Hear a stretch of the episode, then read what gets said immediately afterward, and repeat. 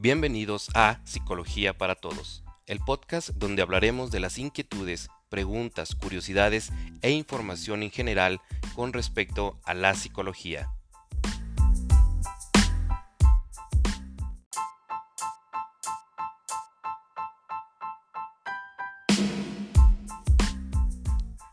En esta ocasión hablaremos sobre comunicación efectiva, qué es, sus características y cómo podemos aplicarla. Una comunicación efectiva cumple con los objetivos intencionados en el mensaje logrando los efectos deseados. Las estrategias o técnicas de una comunicación efectiva deben enfocarse en la eficacia de los elementos de la comunicación en relación a lo siguiente. El emisor y el receptor, como interlocutores de la comunicación, siendo el emisor el que elabora el mensaje e imprime la intención, y el receptor quien recibe el mensaje, modificando su conducta. Lo más importante aquí será la comprensión y tolerancia de las diferencias individuales, evitando la generalización y distorsión de la información. Otro de los elementos es el mensaje, en referencia al conjunto de signos que comunican algo compuesto de significante y significado. El mensaje debe tener una coherencia entre ellos, siendo el significante aquello que percibimos y el significado aquello que entendemos. El último elemento es el canal, como el medio en el que se transmite el mensaje. Debemos encontrar las herramientas correctas para comunicarnos de manera eficiente, como por ejemplo el uso de tecnologías de la información. La comunicación efectiva se caracteriza por transmitir un mensaje de manera que cumpla con los objetivos esperados por el emisor hacia el receptor. También se caracteriza por resolver el problema de la interpretación que le dan los interlocutores al mensaje. Para que una comunicación sea efectiva, los interlocutores deben buscar la comprensión uno del otro a través de la elaboración de un mensaje claro, preciso y breve. Esto significa que este mensaje debe de ser fácil de comprender, que exprese objetivamente lo que se quiere decir y expresar únicamente lo intencionado. Podemos hablar que existe una relación entre la comunicación efectiva y la comunicación asertiva.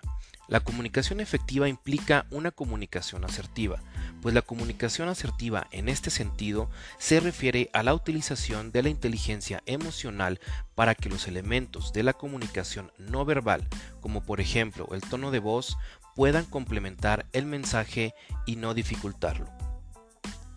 Para una comunicación efectiva es necesaria una comunicación eficaz significando el logro de los objetivos esperados en términos de calidad y satisfacción en el resultado del mensaje.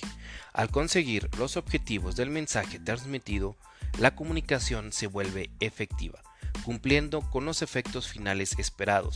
Los términos de comunicación efectiva y eficaz pueden, en este caso, ser usados como sinónimos.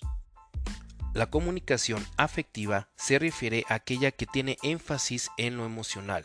Para que una comunicación afectiva sea efectiva, se debe recurrir tanto a las estrategias para una comunicación efectiva como por ejemplo la comprensión de las diferencias individuales, las técnicas de una comunicación asertiva y el uso de la inteligencia emocional. Hablando en términos de una organización, la comunicación es efectiva cuando la información compartida entre colaboradores contribuye al éxito en la comercialización de los productos o servicios que se ofrecen, donde se cumplan características de comunicación en donde la información se presenta completa, clara, concisa y codificada de manera adecuada se utilizan los canales de comunicación correctos. La estructura del mensaje se recibe clara y fuerte. Debe tener orden en las ideas y usar palabras, símbolos precisos y pertinentes. Se debe cuidar la gramática y los errores gramaticales.